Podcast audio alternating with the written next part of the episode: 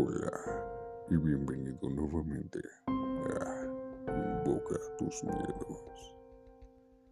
En esta ocasión venimos a contarles una historia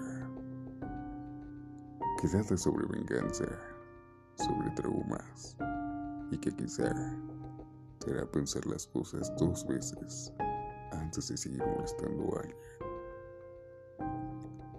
Esta es la historia de Esteban un joven de 25 años, agradable para todo el mundo. A todo el mundo le caía bien. Era muy carismático, muy entregado, muy dócil, aunque no dejado. Esteban trabajaba en una oficina, cumpliendo sus labores día a día. No parecía tener algún problema era muy feliz. Ganaba buen dinero. Tenía compañeros que lo apreciaban, que lo querían. Incluso sus jefes eran muy amables con él. Sabían apreciar su excelente trabajo. Así fue desde que el joven entró a trabajar. Nadie pensaría que alguna vez habría sufrido. Una tarde entró un nuevo subgerente, pero era bastante pesado, muy pedante y grosero. El sujeto llegó con la intención de correr a todo el mundo.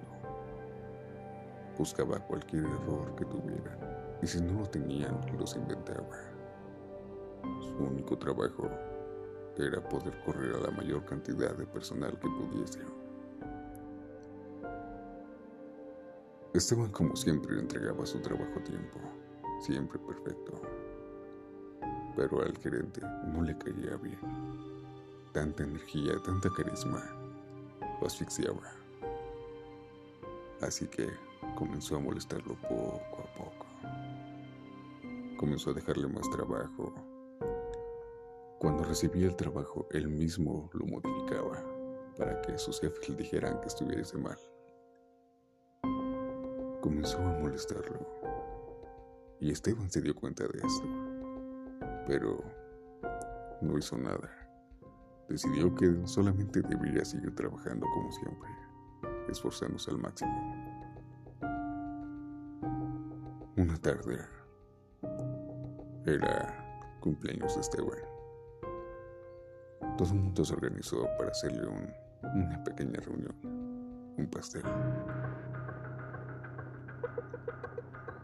En la tarde lo llamaron al comedor. Simplemente se sentó a festejar. Pero el gerente tenía planeado algo. Quería hacerlo explotar. Quería hacerlo enojar para comenzar una discusión y que lo corrieran. Así que se acercó lo felicitó hipócritamente y le dio una palmada fuerte en la espalda.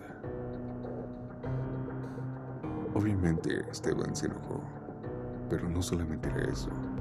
El gerente no contaba con que Esteban recordaría viejos traumas de la escuela. Recordaría a todas esas personas que alguna vez le hicieron daño, a aquellos que habían condenado su muerte. Una vez más, el gerente, graciosamente, dijo una broma tonta. Y le volvió a dar una palmada, esta vez más fuerte.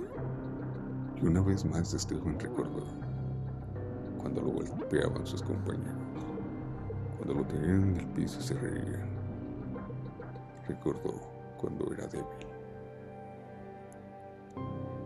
No fue sino hasta la tercera vez. Esteban se fue al baño y el gerente tras él. El gerente entró, riéndose y diciéndole que ya no tenía más futuro Ya no había algo para él y que era mejor que disfrutara su pastel, porque era lo último que disfrutaría en ese trabajo. Esto hizo que recordara a un joven que le dijo que disfrutara sus últimos días en la escuela porque ya no habría más. recordó aquel joven que era más grande y más fuerte que él y lo golpeó siempre que quiso. Para su mala suerte del gerente y lo grande que es el destino, tanto el joven que lo molestaba, tanto el gerente, se llamaban Jorge. Esteban simplemente comenzó a reírse, pero era una risa con desesperación. Volvió a verlo con ojos de psicópata y le dijo, no Jorge, ya no más, ya no puede continuar así. Se le dejó ir con un golpe en la cara. Lo tiró del mismo, lo sujetó del cuello y lo estranguló hasta que ya no respiró más. Acabó con él, con su vida en unos instantes. Y en ese momento, su mente de Esteban regresó a la escuela. Ya no estaba en la oficina, ya no estaba en el trabajo, ya no tenía 25 años. Era aquel joven temeroso de 12 años que se escondía en los baños para que no lo molestaran. Y dijo, ya no más. Regresó a la oficina. Fue directamente a donde estaba el pastel. Tomó el cuchillo y una vez más, el destino que es tan grande puso a sus compañeros, que desafortunadamente se llamaban como la mayoría de sus ex compañeros de la escuela. Primero fue por Estefanía, aquella chica hermosa que siempre se reía de él, que siempre le pedía hacer sus tareas y cuando él siquiera se le acercaba para hablar, ella le escupía, lo maltrataba, lo insultaba y se burlaba de él. La vio, confundiéndola con su compañera de oficina. Le dijo, ya no eres tan hermosa sin esos ojos. Se le acercó y directamente clavó el cuchillo en uno de sus ojos, haciéndola desangrar. La tiró al piso y comenzó a cortar su cara comenzó a demacrar. Uno de sus compañeros al ver la situación se le acercó, quiso sostenerlo. Le dijo, Esteban, detente, no debes hacerlo.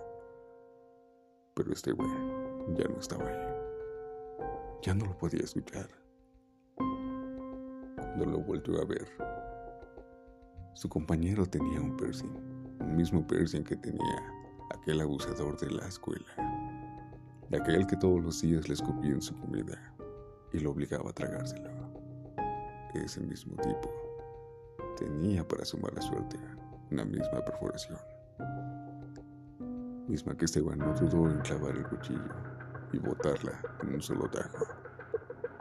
Lo tiró al piso y lo degolló, tirando su cabeza, derramando tanta sangre. Y Esteban no volvía en sí.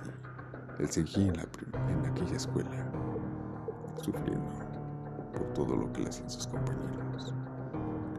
Uno tras uno fue por los compañeros de la oficina, cortándoles manos, lengua, su cabello, escribiendo su nombre con el cuchillo en los pechos de cada una de estas personas, hasta que terminó con todos. Terminó con ellos. Era horrible la escena. Había sangre por todas partes. Ya no quedaba nada de este Esteban. Nada de aquel hombre carismático que todo el mundo conocía. Solamente estaba aquel joven temeroso que siempre sufrió en la escuela y siempre la pasó mal. Ese joven que se había cansado pero que nunca lo había desquitado. Y ahí estaba pensando en que regresaría a casa y que vería a sus padres, pensando en cómo les iba a explicar la situación. Pero sus padres ya no vivían. Se quedó solo en la vagancia de su mente, pensando en que aún tenía 12 años, pensando en aquellas personas que siempre le hicieron daño pensando en la muerte.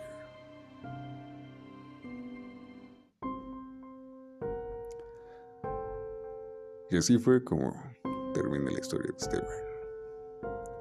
Un joven tan agradable que por una pequeña acción pudo recordar todo su pasado. Esto nos hará pensar dos veces antes de molestar a alguien. Antes de simplemente gozar del sufrimiento de otros. No sabemos cuántos Esteban viven a nuestro alrededor. Espero que hayan gustado de la historia. Y si tienen más relatos, pueden mandarlos. Las páginas están escritas abajo, así que con gusto leeré sus relatos. Los redactaré aquí mismo. Gracias por acompañarnos. Esto fue Invoca tus miedos.